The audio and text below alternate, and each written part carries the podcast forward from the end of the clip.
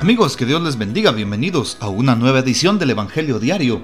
Estamos a domingo 26 de diciembre, acabamos de terminar precisamente el día de Navidad, pero estamos en esta octava de Navidad. Así es, celebramos estos ocho días posteriores al día de la Navidad como si fueran ese día mismo, así como se celebra en Pascua la octava de Pascua como si fuera el mismo día de la resurrección. Hoy también es importante saber que celebramos en la iglesia la fiesta de la Sagrada Familia de Jesús.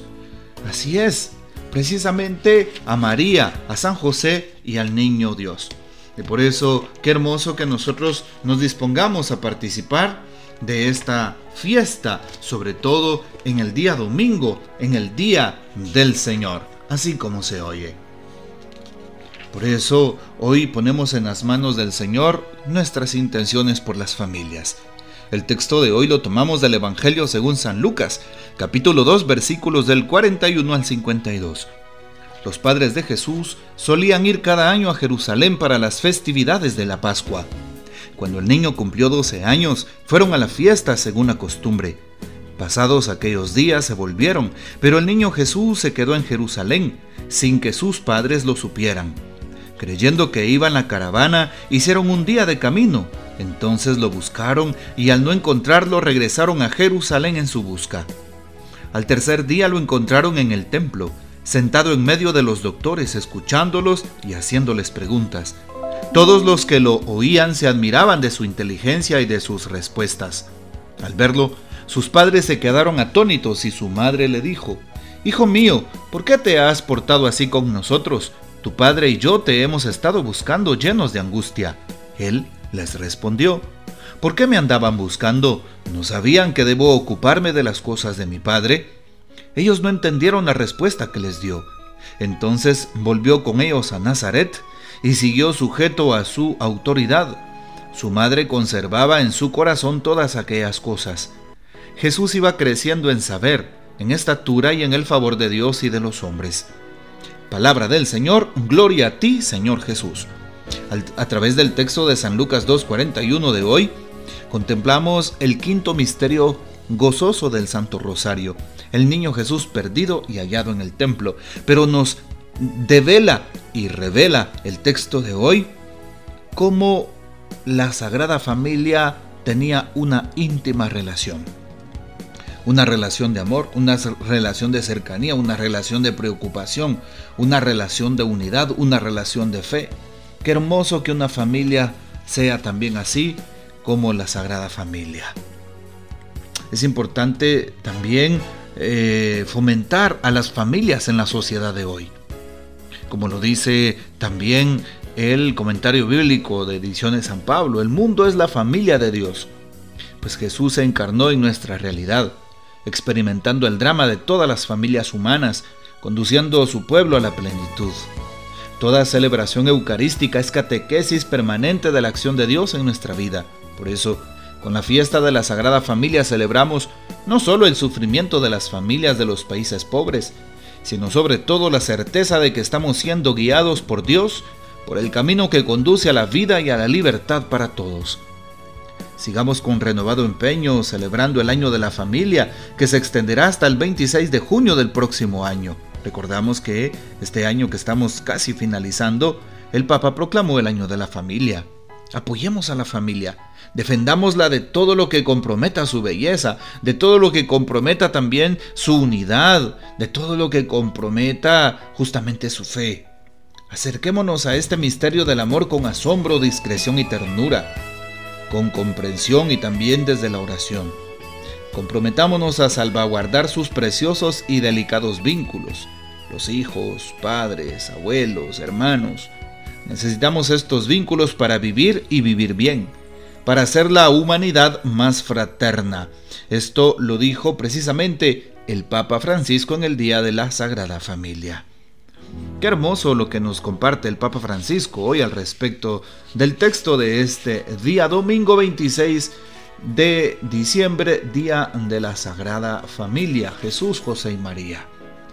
Es importante hoy que aprendamos a elevar nuestras súplicas por las familias, sobre todo aquellas familias que están pasando problemas serios, problemas de división, problemas de peleas, de desunión, problemas de em, precisamente eh, división familiar, desintegración familiar. Es importante orar por las familias, sobre todo por los matrimonios que están siendo atacados por la infidelidad, los matrimonios que son atacados también por esa desigualdad, esa desintegración familiar. Oremos hoy entonces por la familia. Pidámosle al Señor por aquellas familias que están pasando tribulaciones, por los esposos y las rupturas matrimoniales, para que Dios restaure hoy a todas las familias que están pasando problemas. Si tú estás pasando un problema en tu familia, como esposa, como esposo, como, como hijo, como padres, Recuerda que para todo hay solución. Y la solución empieza por el diálogo, por la comunicación, por la comprensión, por el perdón.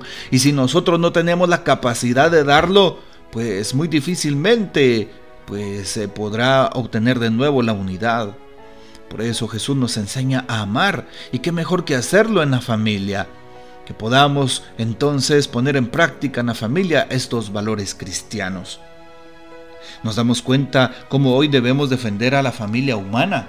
El Papa San Juan Pablo II escribía Familiaris, Familiaris Consorcio, esa encíclica que habla sobre las familias, después precisamente del sínodo de las familias. La familia como núcleo principal en la sociedad, el fermento en la masa. Así es la familia. En la familia se aprenden los valores del amor, del trabajo, del respeto, de la solidaridad, de la fe, entre otros. Esto no se aprende en la escuela, esto no nos lo enseñan en el colegio o en la universidad. Estos valores se aprenden en la familia, así como se oye. Y por eso la familia tiene un papel muy importante para nuestra sociedad. Y hoy lo vemos a través del texto de cómo Jesús es perdido y hallado en el templo, su familia regresa a buscarlo. Su familia se preocupa por él. Que una familia sea unida, que una familia se preocupe, en que en una familia se preocupen los unos por los otros.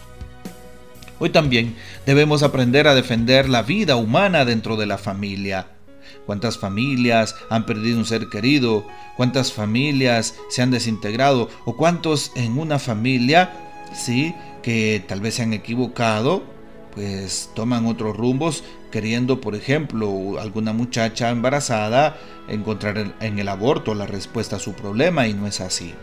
Pidámosle al Señor que bendiga a las familias. Hoy de manera especial también le pedimos al Señor que ayude a aquellas familias que son atropelladas por los diferentes grupos e ideologías de este tiempo que están en contra de la familia humana. ¿sí? Eh, por ejemplo, el movimiento feminista, el movimiento LGTB, sí, que se opone precisamente a la formación de una auténtica unidad familiar, de un núcleo de familia como lo propone el Evangelio, un hombre, una mujer y sus hijos.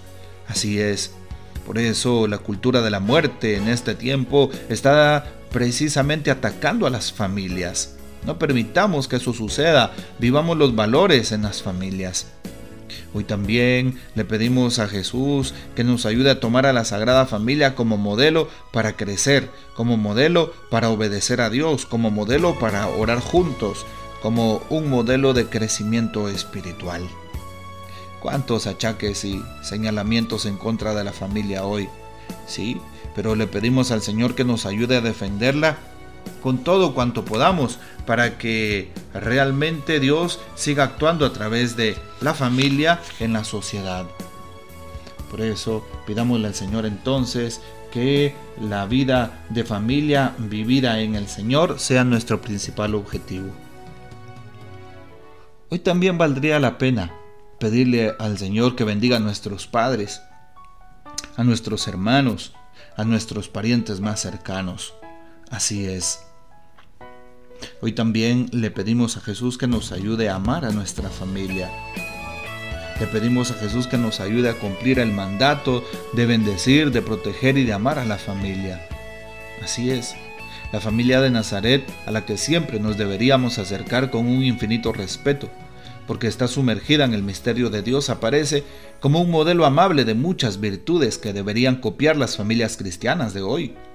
La mutua acogida, la comunión perfecta, la fe en Dios, la oración en conjunto, la fortaleza ante las dificultades, el cumplimiento de las leyes sociales, el cumplimiento de la voluntad de Dios y tantos y tantos em, precisamente aspectos más que podemos tocar sobre la, la Sagrada Familia en una comparación con nuestras propias familias.